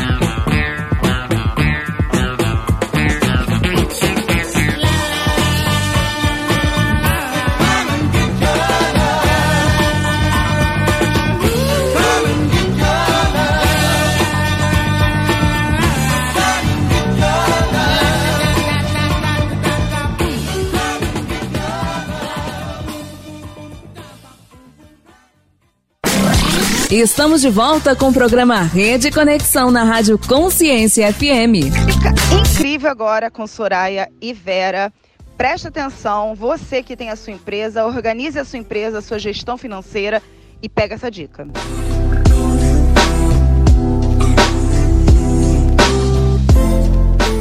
Olá, sejam todos bem-vindos. Eu sou a Vera Araújo, contadora, educadora financeira e mentora de negócios. E aqui a gente iniciou rindo, gente, porque é uma delícia. Vou deixar a Soraya se apresentar e eu falo por quê. Oi, gente, eu sou a Soraya Mendonça, é, contadora, ó, esqueci o que que eu era. Soraya Mendonça, contadora, mentora, empresarial, consultora financeira e aqui no Minuto de Sabedoria Empreendedora a gente vai falar com você hoje sobre o que, Vera? Por que, que você tava aí rindo? Relacionamento sócios, né? Relacionamento com sócio. Com sócios. Bom, eu vou contar, vou tentar contar rapidamente aí alguns exemplos que eu tive aí de sociedade, né? Um relacionamento. Então, antes de ser sócia da Soraya, efetivamente no papel e tudo mais, porque há mais de 20 anos nós somos sócios, né? Começou ali uma ideia. E eu fui sócia de uma outra ah, contadora, que aí os pensamentos eram diferentes, a atitude era diferente, não deu certo. Tive uma sociedade é, onde nós criamos ali vendas de produtos de trufas, chocolates e tudo mais. Então era Quero Quero Trufas, e onde, no meu ver, eu trabalhava bastante, tinha muitas ideias e tudo mais, e do outro lado, na sociedade, um relacionamento não foi muito, certo, porque meio que estacionou. Então é onde você puxava o outro para poder fazer o trabalho. Depois disso, tive outras sociedades também, né? Depois que eu formalizei com a Soraya e tal, tentei outra sociedade juntamente com ela e mais outras sócias. E também verifiquei que não era possível por conta das ideias. Nós falamos aí sobre persona, sobre cliente, né? Sobre você identificar perfil empreendedor e tudo mais. Eu acho que tem muito a ver com isso. E aí a gente estava, na verdade, rindo aqui pra caramba sobre eu quero ter um sócio, não quero ter sócio, não quero mais ter sócio, não. e aí, vamos embora, Soraya. É, então, nessa daí de relacionamento com sócios, eu acho primordial a gente entender. Lembra que nós falamos sobre perfil empreendedor? Então, qual é o perfil do outro, qual é o seu e como que a gente pode se respeitar seguindo no mesmo propósito. Quando você não segue no mesmo propósito, ferrou. Não tem perfil que faça milagre. Não tem. Então tem que estar no mesmo propósito. Eu acho sociedade uma coisa muito difícil. Tive algumas coisas também, fiz algumas, alguns trabalhos de empreendedores antes da Vera, mas sempre fui solitária, tá? Voo solo.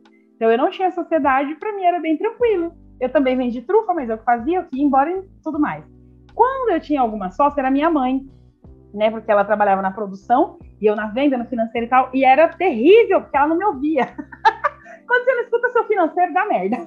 então, assim, é, com a Vera, na sociedade com a Vera ficou mais tranquilo, porque a gente, como eu disse lá no, no vídeo, no, no programa de perfis, nós somos perfis completamente diferentes, mas a gente escuta, porque o nosso propósito é o mesmo. Então, o relacionamento com o seu sócio, você tem que trazer isso em mente. Qual é o propósito? Nós estamos caminhando na mesma direção? A gente tem muito cliente também que é sócio, marido e mulher, irmão, primo, prima, que é família, que o bicho pega. Vira almoço de família de domingo, o pau come por causa da empresa. Então você precisa ter muito cuidado nessa relação. Eu sempre falo, gente, tem alguns clientes que não têm sócio e às vezes falam, ah, eu vou em busca de um sócio. Eu falo, tenha em mente que sociedade é um casamento sem sexo. Então vocês vão discutir futuro, vocês vão discutir finanças, vocês vão discutir equipe, vocês vão discutir pessoas, clientes, fornecedores, Produto. produtos e não vai ter sexo. Tem certeza que você vai querer um sócio? então, assim, essa é a questão. Acho que valores, os valores, além do mesmo propósito, os valores têm que ser também muito complementares. Não precisa ser igualzinho, mas tem que ser próximo. Não adiantaria nada eu e a Vera que temos o mesmo propósito. Mas se ela tivesse um valor completamente oposto ao meu, a gente não ia conseguir caminhar juntas. Ela tem os valores dela, eu tenho os meus. Alguns são iguais, outros não têm nada a ver, mas são complementares. Então a gente consegue fazer um trabalho legal. Agora, se fosse completamente diferente, por exemplo, se eu tivesse um valor muito forte da segurança. Se eu tenho um valor da segurança, eu não me arrisco, eu não faço nada, eu não saio da onde eu estou porque eu tenho medo de sair do seguro. E a Vera tivesse o da 100% ousadia, desafio. Vixe, Maria, ia ser embate. então você precisa prestar atenção nisso aí. É verdade. E ficaria como se estivesse de um lado da corda. Você puxando para um lado e puxando para o outro. Cabo de guerra, né? Isso mesmo. As duas iam ficar cansadas, ou né, o sócio acaba ficando cansado, e aí não vai dar certo. Chegando na metade do caminho, um vai fazer sempre é, segurar o outro para não dar certo. Ao invés de sentar e falar, ó, para mim deu até aqui, e aí, vamos seguir, não seguimos, vamos discutir as ideias, vamos terminar por aqui. Mas muito por pirraça acaba ficando ali segurando o outro, fazendo com que ele não alcance os objetivos que ele tanto sonhou. Então, é ideal você identificar isso também. Gente, deixa eu te falar também, fui sócio do meu marido. Precisa nem contar, né, velho? Finalizando aqui. Esperamos que você esteja com a gente no nosso próximo programa. Gente, relação entre os sócios. Ponto primordial. Comunicação. Não fica de birrinha, não. Não fica de pirraça, não. Conversem. E não é questão de, ai, se eu falar isso vai acabar a minha amizade. É sociedade, é negócio e vocês têm que falar abertamente e claramente. Beleza? Nos vemos semana que vem. Bye, bye. Beijo. tchau. Não saia daí, já já voltamos. Se me lembro bem, não tem mais ninguém que me leve, leve a estar contigo. Quando vem a dor, alivia e leve esse dia leve no sol da manhã, no teu vento macio, no calor ou no frio, tua voz de veludo vem dizer pra mim que a vida é leve se é você quem leva.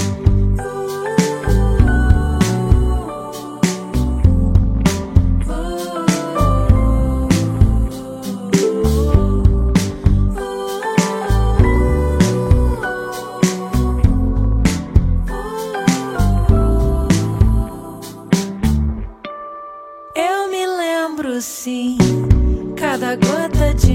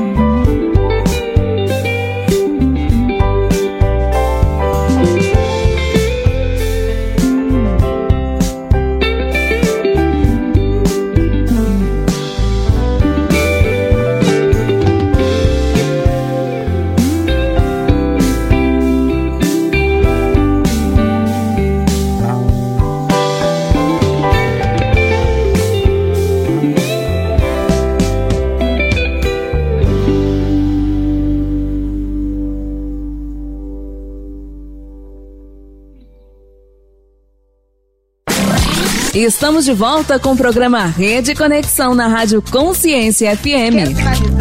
quase finalizando, com a nossa última convidada, que é a Faiga Marques. Ela que é mentora de líderes e traz toda semana esse essa mensagem incrível, esse papo incrível que ela faz lá toda segunda-feira no Instagram dela e ela traz para cá para você ouvir novamente, ter essa oportunidade de ouvir essa mensagem. Olha, tá incrível essa mensagem. Eu assisti, vale a pena você assistir também. Bom dia, gente. Sejam bem-vindos todos aqui. Eu vou começar a live dando bom dia aqui para os ouvintes da Rádio Consciência FM, lá de Lisboa, de Portugal, que toda quarta-feira eles recebem o tema da nossa, da nossa live através do programa da Catarina Coelho, da Rede Conexão Mulher. Então sejam bem-vindos aos ouvintes da Rádio Consciência FM. Seja bem-vinda você, menino, menina, homem, mulher que chegou aqui. E sejam bem-vindos a todos aqueles que vão receber essa live depois, porque alguém enviou, porque acessou o meu canal no YouTube, que é o Faiga Marx, ou porque viu aqui através do Instagram. Sejam bem-vindos. Essa semana eu escolhi um tema que é um tema, vamos dizer assim, que é difícil. Até ontem, quando eu cheguei, estava conversando com a Gisela e ela disse assim: é, o tema é denso. É, o tema é denso. Mas, assim, quando eu sempre oro pedindo a Deus uma direção com relação ao assunto que a gente vai refletir na segunda-feira, aqui no secreto, no lugar de intimidade, que é a nossa devocional que abre a semana. E o Espírito Santo me falou a respeito desse tema, a armadilha da inveja. E como é que a gente vence essa armadilha? E aí eu acho que por conta da densidade do tema, como diz a Gisela, muitas pessoas falaram, ai, não quero nem ouvir falar sobre isso. Mas é importante sim a gente ouvir falar sobre isso, né? Porque como eu coloquei ontem nos stories que eu fiz a chamada, é, em algum momento da nossa vida a gente pode ter sido, vamos dizer assim, acometido por esse sentimento, ou a gente pode ter sido vítima dele. E é por isso que é importante a gente conhecer essa armadilha, como é que a inveja ela se instala e o que, mais importante ainda, o que, que a Bíblia diz a respeito da inveja. Porque a inveja existe desde o início da, da humanidade. Então eu queria começar primeiro, né, falando a respeito um pouquinho do que, que significa essa coisa da inveja. Né? O próprio dicionário diz o seguinte: que é um descontentamento e um desejo profundo que alguém sente por, por ter aquilo que pertence a uma outra pessoa. Na Bíblia, a inveja é algo que é tratado de uma maneira tão especial que ela é considerada na hora que Paulo fala sobre as obras do Espírito, que é bondade, longanimidade, fé e outras coisas mais, na Bíblia, na hora que ele vai falar das obras da carne, a inveja está ali também como algo perigoso, como se fosse assim, como se fosse não, é um pecado mesmo de ordem social diante de Deus. E quando a gente olha para a raiz dessa palavra inveja, ela vem do latim que significa invidia, que é o que significa olhar contra, olhar com intenção maliciosa para alguém. Olha que coisa, olhar com intenção maliciosa para alguém por causa daquilo que aquela pessoa possui. Se a gente for olhar sobre a perspectiva do hebraico, ela, ela trata em hebraico, é a palavra é como se fosse um sentimento que fala ainha, ainha. E esse sentimento, a Bíblia nos diz em hebraico, a palavra na raiz do hebraico, esse ainha significa algo intenso e de um ardor emocional. E muitos dos intérpretes da Bíblia tratam como um ciúme ou seja, um, um sentimento que é um ciúme, um rancor que se dá pelo fato de outras pessoas possuírem algo que aquela pessoa possui. E aí eles dão esse caráter de. Eles interpretam como algo negativo, como um, como um sentimento que aproxima as pessoas e denota que esse sentimento é um sentimento que ele traduz como um ardor, porque ele arde dentro do peito daquele que sente de uma maneira negativa. E o Novo Testamento ele já vai falar que esse sentimento é algo é, e ele vem de uma outra raiz do grego. Eu já falei do latim, já falei do grego, já, e vou falar agora de, do Novo Testamento. Já falei do latim, do hebraico e agora do grego, que significa fítonos, que também é algo que, que é um comportamento destrutivo que leva, que leva alguém a se consumir. Das três versões que eu te dei sobre a inveja, eu falei sobre a inveja no latim, falei sobre a inveja é, no hebraico e agora eu estou falando da, do, da palavra inveja no grego. Em todos os três idiomas, ou ela vai ser um sentimento, ou ela vai ser um comportamento, agora aqui no grego. É um comportamento destrutivo e que leva alguém a se consumir. Foi o mais forte que eu encontrei. Das três definições, né, da, da, da, do, latim, do hebraico e do grego, para mim, o mais forte foi como é que o, o, grego traduz a inveja? Como algo que leva alguém a se consumir por alguma coisa que o outro possui. Muito forte, né, gente? E como é que a Bíblia vai tratar isso? Os exemplos que eu quis trazer para vocês de homens e mulheres, assim como eu e você, que na Bíblia eles começaram a ter esse sentimento e muitas das vezes foram consumidos por eles, por ele. Então, olha que coisa interessante. A Bíblia trata o seguinte, ela diz que a inveja, ela aparece desde o começo da história humana. O primeiro casal, lá no Gênesis, em que a Eva dialogou com eles, aonde é que eles foram pegos? Eles foram pegos por esse sentimento de ser igual a Deus, que levou a um comportamento destrutivo. Então a inveja, lá na Bíblia, o primeiro exemplo desse sentimento, desse comportamento destrutivo, desse desejo de ter algo, de ser como alguém, começa no primeiro casal, que é Adão e Eva. Então, esse primeiro casal, que é Adão e Eva, ele é tentado pela serpente em Gênesis 3:5, mas o sentimento que deu origem ao comportamento equivocado e destrutivo deles diante de Deus estava dentro deles. Porque a Bíblia é clara, ela diz que eles queriam ser igual a Deus. E a partir desse sentimento, de, desse comportamento de querer ser igual a Deus, é que a serpente começa a lançar sobre eles alguns, alguns pensamentos, algumas, algumas sugestões, digamos assim, que os faz desobedecer e comer do, da árvore da vida, do fruto da, água, da árvore da vida e quebrar o relacionamento que eles tinham com Deus. O segundo exemplo que eu acho muito forte já vem no filho deles. A inveja entra no coração deles e se desdobra no coração de Caim. Caim, eles tinham dois filhos, Abel e Caim.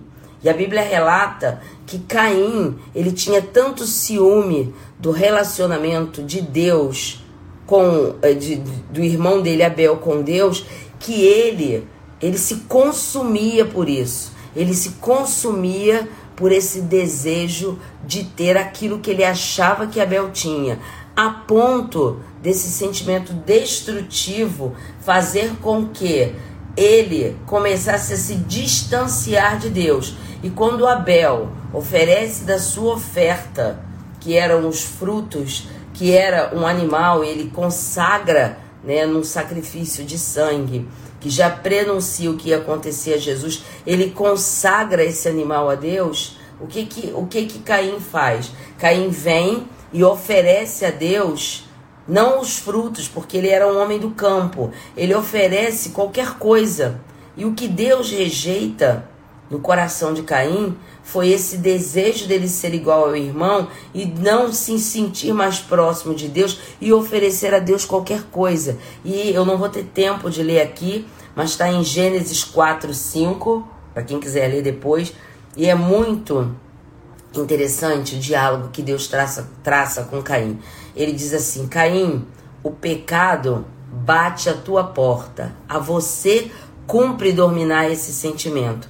Mas Caim não domina, é consumido, por isso que eu gosto da, da versão, da, da, da tradução da inveja no grego, que ela diz que é um sentimento que consome aquele que sente, ele é consumido por esse sentimento e a gente vai ver o primeiro assassinato acontecendo na história da humanidade, porque Caim foi dominado pela inveja. Ra aí nós vamos avançar. Raquel, que era mulher de Jacó, ela tem inveja da sua irmã Lia. Naquela época, a, a, a, o casamento múltiplo, a bigamia era permitido. Então, o que que acontece? é, Isaac se apaixona, eu falei, eh, desculpem, eu falei Jacó, mas é Isaac.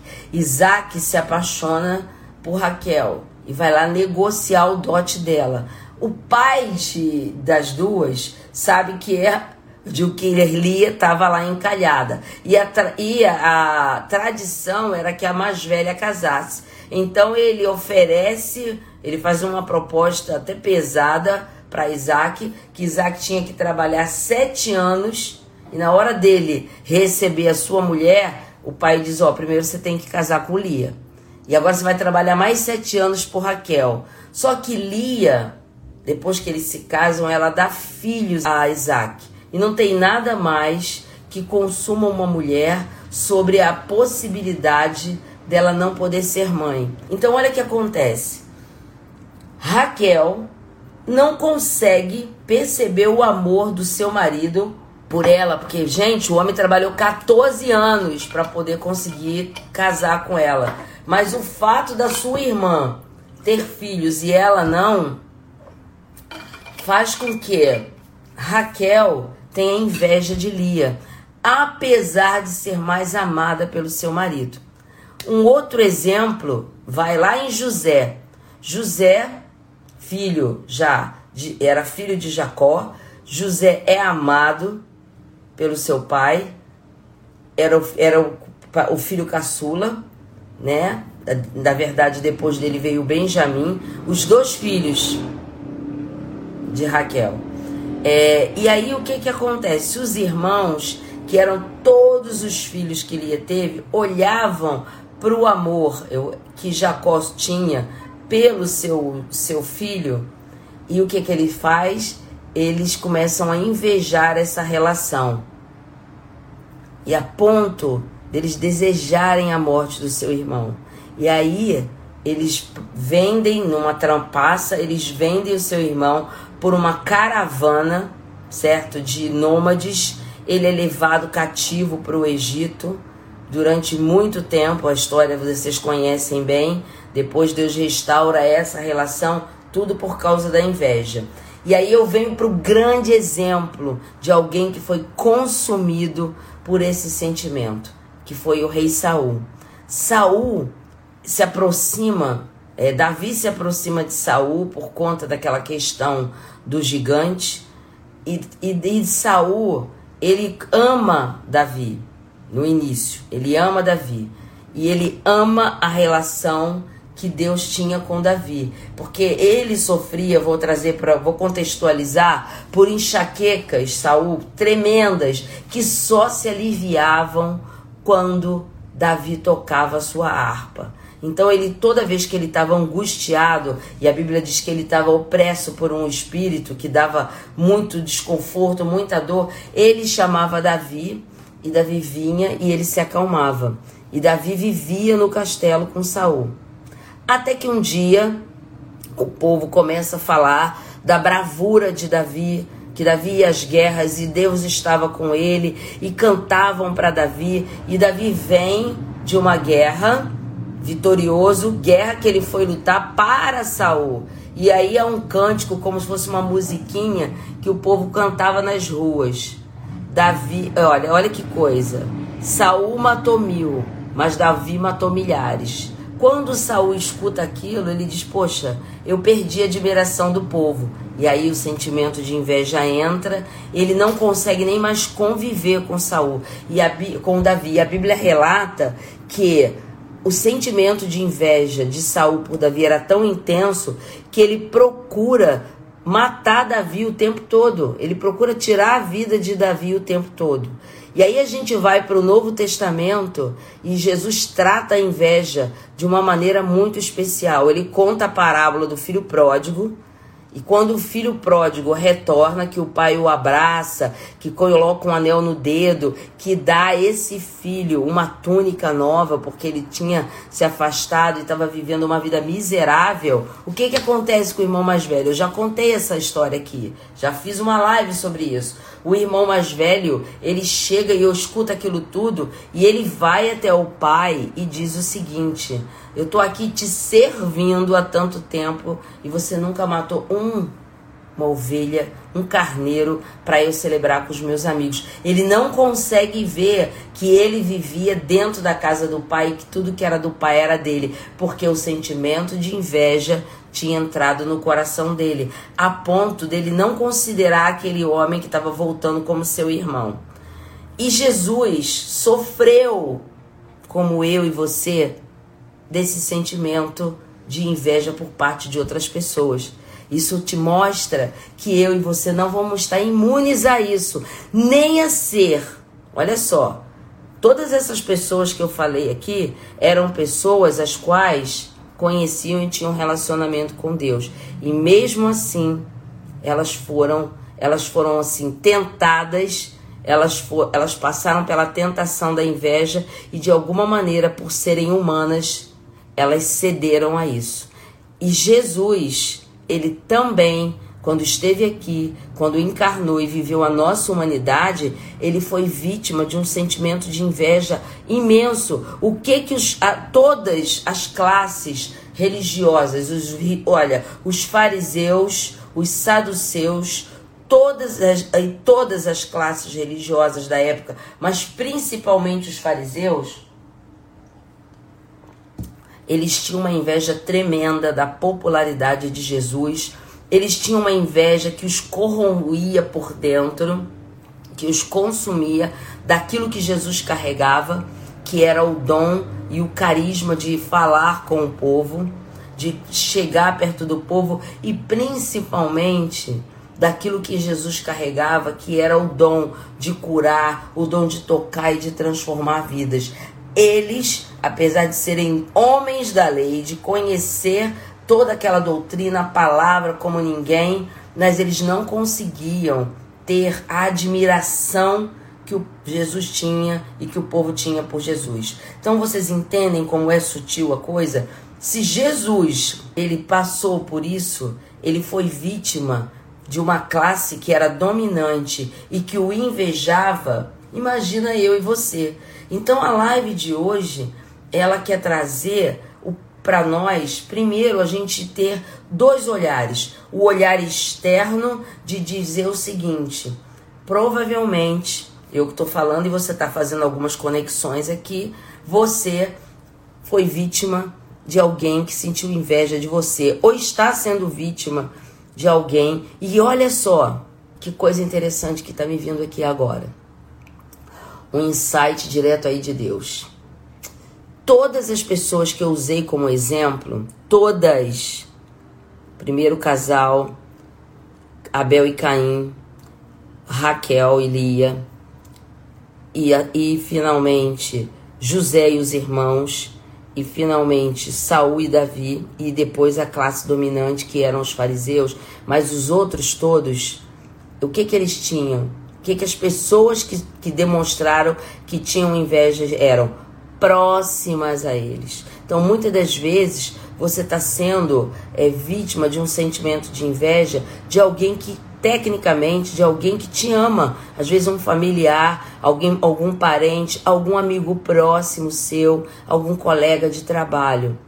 E veja bem, você não tem como fugir disso, porque se Jesus passou por isso, a gente só precisa entender que a gente tem como Primeiro, e é essa dica que eu quis trazer para você, se blindar, porque se todas essas pessoas que eu falei, que eram próximas a Deus, elas passaram por isso e elas acabaram cedendo, eu e você não estamos imunes a isso. De algum momento da nossa trajetória, a gente olhar para alguém que nos inspira, e a gente, que alguém que é amigo, que é parente, que eu amo, e eu dizer, caramba, que coisa incrível que ele tem. Nossa, ele conseguiu isso. Nossa, olha como ele fala. Nossa, ele conseguiu um emprego novo. Nossa, ele conseguiu comprar o carro. Nossa, ele tem o celular que eu queria. E aquilo entra de maneira sutil, porque aí a serpente faz o que fez lá com Adão e Eva. Ela observa em você a admiração, que já é uma admiração, dizendo: Poxa, por que, que eu não tenho isso, meu Deus? Olha lá o, o irmão mais velho. Eu tô aqui, eu te sirvo, eu te conheço, eu vivo em integridade. Aquela pessoa, ela eu gosto dela, mas ela nem é uma pessoa temente a Deus, não é uma pessoa que te busca, ela não merece. Aí a serpente começa a falar no teu ouvido. Então, hoje eu quis trazer alguma coisa para que primeiro eu me blinde, mas também que eu me blinde daquilo que vem externo e daquilo que nasce em mim. Porque aí, olha o que, que a inveja faz, quais são os perigos dela. Ela consome as pessoas e impossibilita que os relacionamentos cresçam saudáveis. Imagina, gente, quantos anos José foi privado da presença do pai e dos irmãos por causa da inveja dos irmãos a, a própria existência de Caim e Abel. A Bíblia diz que depois que isso acontece, Caim é lançado fora da presença de Deus e ele vive errante. Errante, ele constitui uma nova família, ele não tem mais a presença dos pais, do pai e da mãe próximo a ele. Da mesma maneira que Raquel e Lia, que viajaram com seu marido, certo? E que saíram da, da, da presença do pai delas, podiam ter um relacionamento de estritamento, um relacionamento de cuidado, de amor. E a Bíblia relata que Lia debochava de Raquel sem ser infértil. E Raquel se consumia na presença de Deus de inveja da irmã. Então, o que a primeira coisa que a inveja faz, ela quebra e impossibilita os relacionamentos. Eu quis trazer uma frase aqui para ler para vocês que eu achei muito forte. É de um teólogo chamado William Hendrickson. E olha o que ele diz: que a inveja é um dos vícios da alma. Que a inveja é um detrator da alma. O que, que é um detrator da alma? É algo que faz com que a nossa alma adoeça. E aí eu queria trazer o que a Bíblia fala sobre inveja. Para você que está sendo vítima de, ou para você que em algum momento olhou e isso, não se sinta, ai, eu não, não, não sou mais de Deus. Não, você é humano. Você é humano, gente. Mas o que a gente está tentando mostrar aqui é a possibilidade de você agora ter clareza sobre isso e blindar o seu coração contra a inveja para que ela não faça morada dentro de você e contra também aqueles que a sua volta e que na maioria das vezes são os próximos, porque os distantes eles podem sentir, mas aquilo não me machuca. Eu nem conheço a pessoa direito. Vocês entendem? O que dói é porque muitas das vezes aquele que tem inveja de você é alguém próximo a você. E olha que coisa interessante que a Bíblia fala, tá em Provérbios 14, 30. Olha o que, que a Bíblia fala, e eu achei muito forte. Ela diz o seguinte: o ânimo sereno é vida do corpo. Em algumas versões diz que é vida para os ossos. Mas a inveja é podridão dos ossos. Forte, né? Vou repetir. O ânimo sereno é vida do corpo, ou seja, você está em paz, é vida para o seu corpo. Agora, quando você é acometido e você dá lugar ou você recebe o sentimento de inveja que alguém nutriu e que demonstrou sobre a tua vida, a Bíblia diz que é podridão dos ossos. E eu vou ler, eu vou ler dois textos pequenos só hoje, dois versículos. O outro está em Provérbios. Olha, uma dica aí para você que quer ler a Bíblia e não sabe por onde. Leia Provérbios. Os Provérbios de Salomão são algo assim maravilhoso para nos alimentar. Eles falam sobre tudo, tudo. Sobre prosperidade, sobre inveja, sobre amor, sobre cuidado. Eles falam sobre tudo. E Provérbios 24, 27, 4 diz o seguinte: Cruel é o furor, e impetuosa a ira. Mas quem pode resistir à inveja? Olha isso, gente. Cruel é o furor, ou seja, a ira, né? E impetuosa é a ira. Mas o próprio escritor de Provérbios, que é o rei Salomão, que devia viver, né? Que devia viver dentro da sua existência, sendo vítima de inveja de todos os lados, e ele escreve isso: cruel é o furor e impetuosa a ira, mas quem pode resistir à inveja? Então, lendo aqui esses dois versículos e falando sobre o perigo da inveja, eu queria agora começar a entrar, né, naquilo que Deus tem para nós hoje. Deus nos exorta a não nos entregarmos à inveja. Eu até coloquei aqui, vou ler rapidamente, que ao vivo é assim. Quero ler rapidamente Romanos. Geralmente eu deixo marcado, gente, mas rapidinho a gente acha aqui. Romanos 13, 3. Deus nos exorta a não nos entregarmos ao sentimento da inveja. E olha o que Paulo diz na sua carta aos Romanos. Deixemos, andemos dignamente como em pleno dia.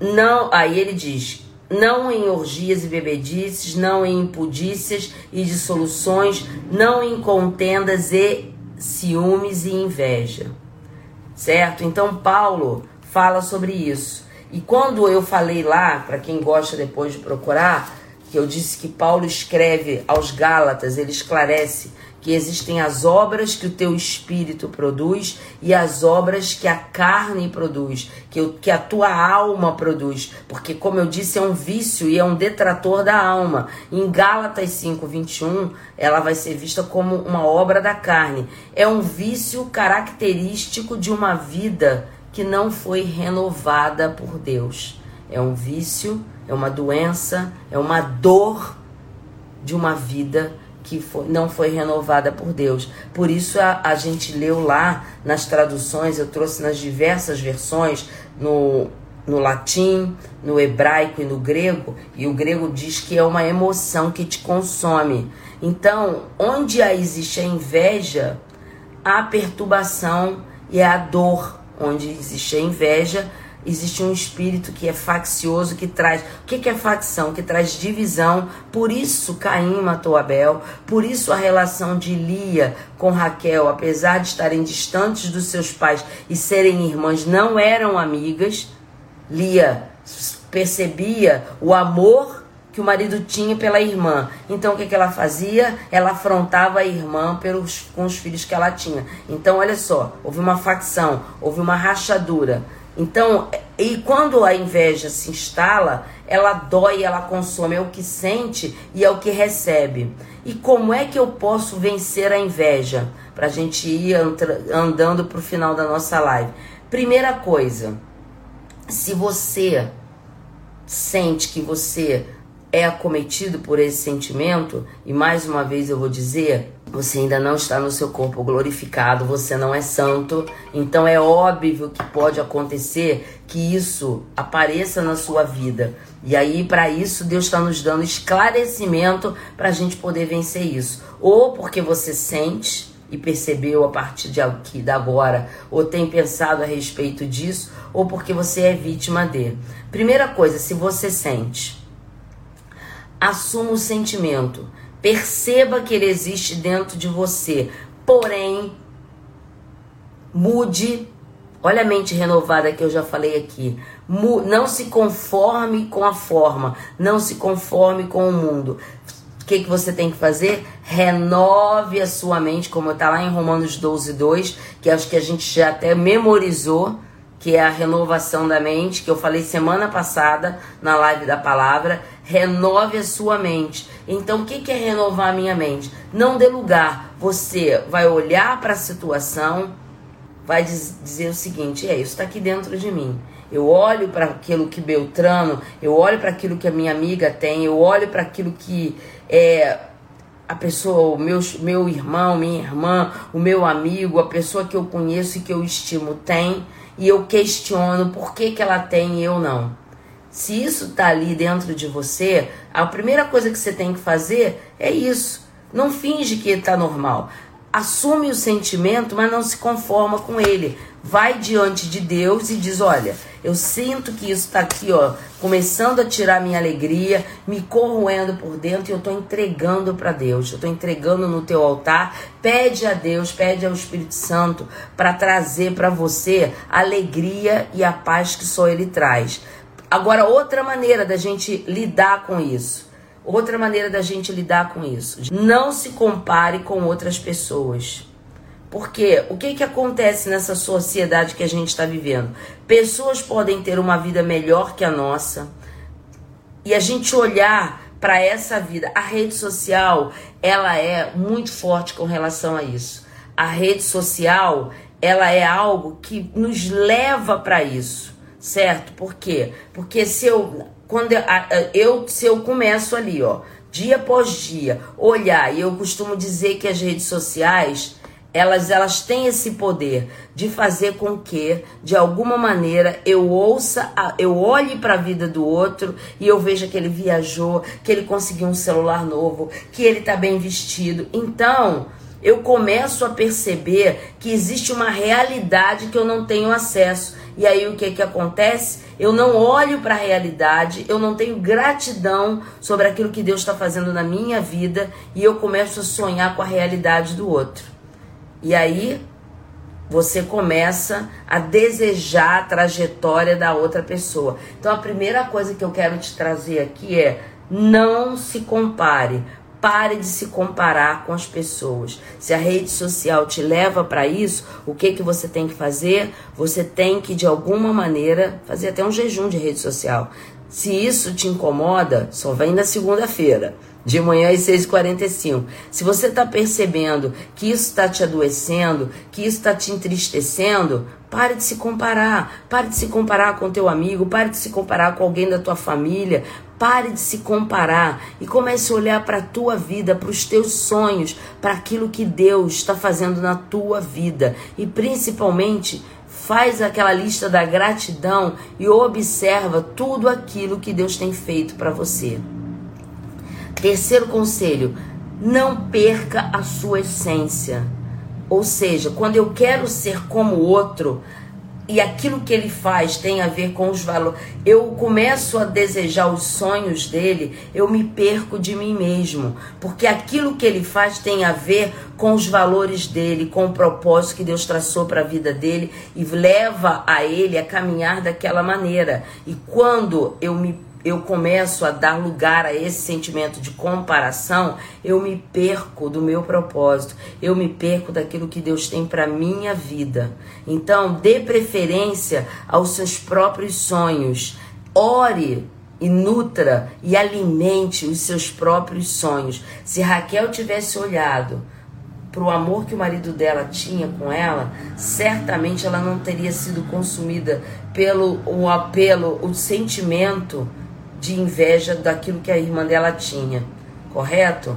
Se Saul tivesse visto que Deus o fez rei sobre Israel e que Deus estava usando o reinado dele para estabelecer a força de Israel sobre os outros povos, ele não seria consumido pelo amor, pelo sentimento de inveja que, daquilo que Deus tinha na vida de Davi. Então nunca deixe que a vida de alguém ser mais desejada, nunca permita que a vida de alguém seja mais desejada que a sua própria vida, porque você vai se apagar, você vai se apagar e você vai deixar de viver a sua própria vida. Da mesma maneira, nunca permita que a comparação que o outro faz sobre a tua vida não permita que você viva os sonhos de Deus para a tua vida. Quando você recebe a inveja do outro, não permita que aquilo que o outro fala e deseja e menospreza e traz para a tua vida te afaste da tua essência, porque só você pode viver a tua trajetória, o teu propósito. E finalmente, olhe para Jesus. Se você quer se comparar, se você precisa ter um modelo de crescimento, se compare com ele porque ele é o único que precisamos imitar. Deus nos deu um padrão, Deus nos deu um modelo de perfeição. Então eu não preciso estar tá olhando para os outros, pelo que os outros têm. Eu tenho que me comparar àquele que é o padrão dos céus, que é o padrão celestial. Porque aí quando eu me comparo, certo, a Deus, quando eu me comparo a Jesus, eu estou me igualando numa régua que Deus quer para minha vida. Poxa, Fag, eu não posso ter pessoas que me inspiram? Pode e deve. Ontem eu estava numa imersão espiritual com uma pessoa que me inspira muito, que é a Flávia Cobal e o seu marido João Cobal. Eles me inspiram. A espiritualidade que eles vivem na sua vida pessoal e profissional é algo que para mim é muito, muito importante. Então eu me inspiro neles mas eu não me comparo, porque eu sei que a trajetória que Deus tem para minha vida, ela é a única, ela é só minha. É diferente da trajetória que Deus tem na vida da Flávia. E Jesus nos mostra como é que nós devemos viver. E eu queria te dizer, Deus não te criou, agora indo bem para o fim, Deus não te criou para ser uma cópia de alguém que não seja ele próprio.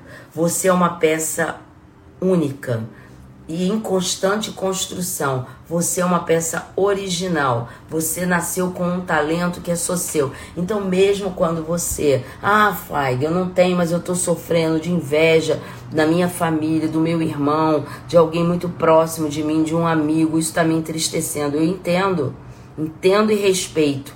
Mas pensa o seguinte: aquele que começou a boa obra na tua vida, que é Jesus ele vai te blindar. E se você está sendo vítima de uma coisa como essa, você pega lá o Salmo 91, ora e declara: mil cairão ao meu lado, dez mil à minha direita, eu não serei abalada, porque Deus dá ordem aos seus anjos ao meu respeito e me guarda de todo mal. E finalmente, seja grato. Quando eu olho aquilo que Deus já me deu, eu sou grata. Quando eu olho aquilo que Deus está fazendo na minha vida, eu não dou lugar à amargura. Eu não me sinto triste porque alguém está mostrando inveja ou porque está me humilhando como Lia fazia com Raquel, ou porque está me perseguindo como Saul fazia com Davi. Davi orava, se entristecia, mas ele estava firme no propósito que Deus tinha pela vida dele. E ele sabia que um dia ele ia sentar naquele trono. Então ele, em momento algum, ele tentou usurpar o trono de Davi. Apesar de Davi morrer de inveja de, Saul, apesar de Saul morrer de inveja e persegui-lo. Ele sabia que ele estava guardado em cima de um propósito. Então, quando eu olho para aquilo que Deus já me deu, eu sou grata. Eu não dou lugar à amargura por não ter aquilo que o outro tem, porque eu sei que Deus tem um propósito para mim. Quando você está insatisfeito com o que o Senhor te deu, isso demonstra ingratidão. Olha que forte.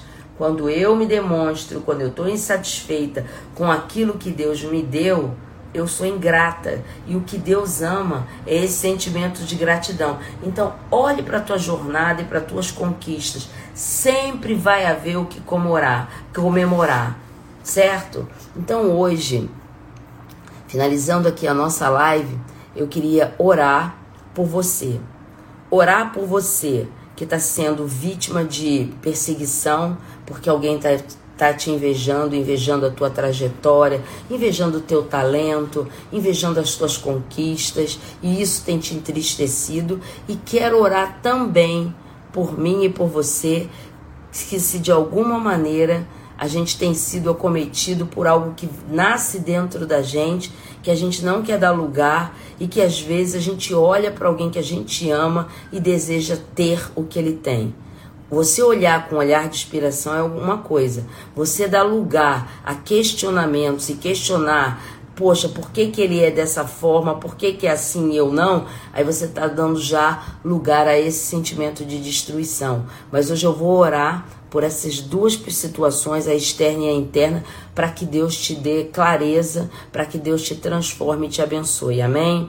Então vamos orar. Senhor, eu te louvo, eu te agradeço por essa segunda-feira, dia 6 de janeiro, por esse dia que se inicia como um novo começo na vida de todos nós. Senhor, tu trouxe um tema é denso, como a Gisela disse, realmente, porque a gente está sendo confrontado aqui pelo Espírito Santo para primeiro fazer um olhar interno, a olhar se de alguma maneira nas nossas vidas a gente tem sido é, tocado e vitimado por esse sentimento na vida dos outros, mas também olhar externamente se alguém tem tocado na minha vida, seja ele próximo, seja ele um parente, e tem feito com que eu me entristeça porque tenho sido vítima de inveja na minha trajetória. Eu quero orar por essas duas questões. Se isso tem nascido no coração dessas pessoas que estão aqui e daqueles que ainda ouvirão essa live, eu quero declarar no poder do nome de Jesus que esse sentimento ele saia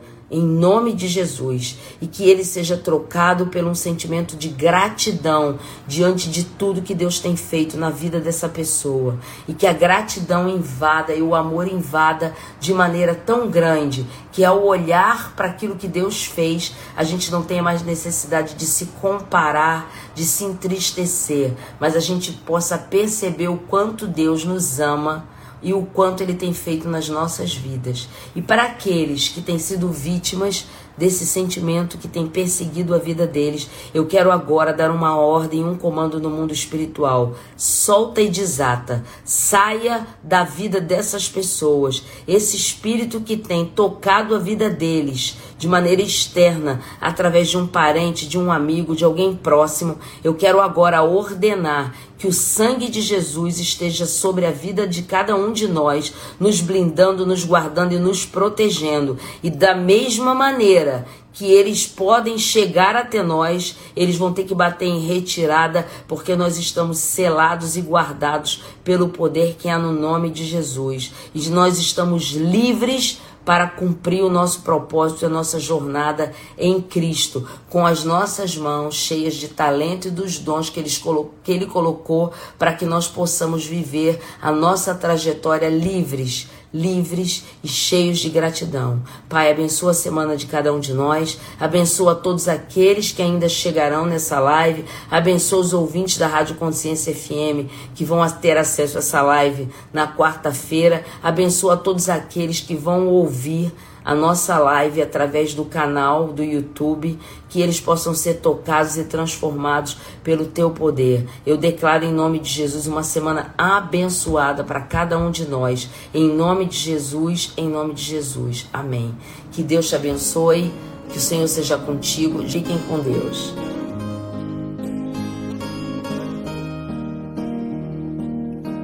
Dentro de mim há por ti um amor imaturo, mas por ser imaturo, não deixar de ser amor. Por vezes me distraio e quando vejo estou envolvido por paixões deste mundo, mas dentro de mim eu sei a quem minha alma pertence, por quem ela suspira, então te peço colhe o meu olhar ao céu, prenda as minhas mãos às suas, amarre os meus pés aos teus pés, pois não há outro lugar onde eu desejo estar senão preso ao amado da minha alma junto ao amado da minha alma, sendo assim. Quando se moves, eu me movo.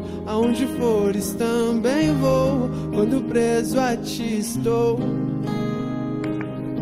Dentro de mim há por ti um amor imaturo, mas por ser imaturo, não deixa de ser amor. Por vezes me distraio.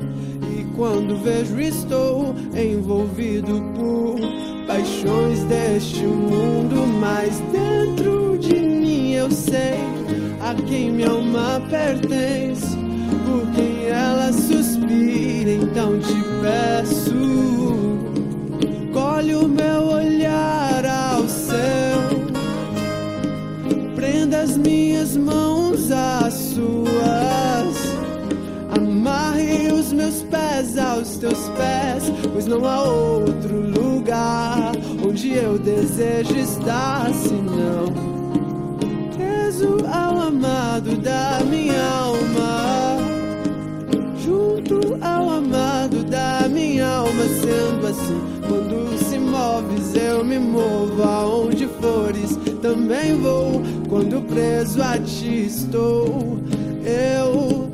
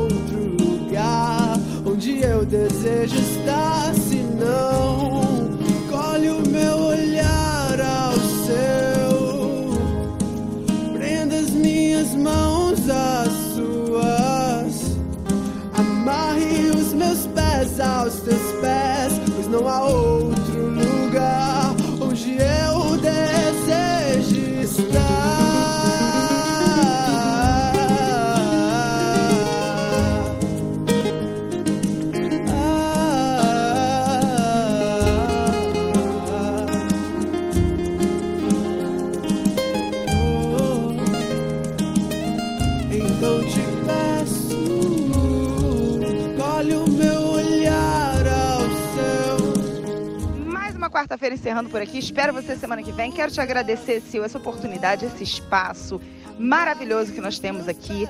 De verdade, você que é além de uma grande empresária, uma grande empreendedora, é autora também do nosso livro. Quero muito te agradecer. Um beijo grande no seu coração. Até semana que vem.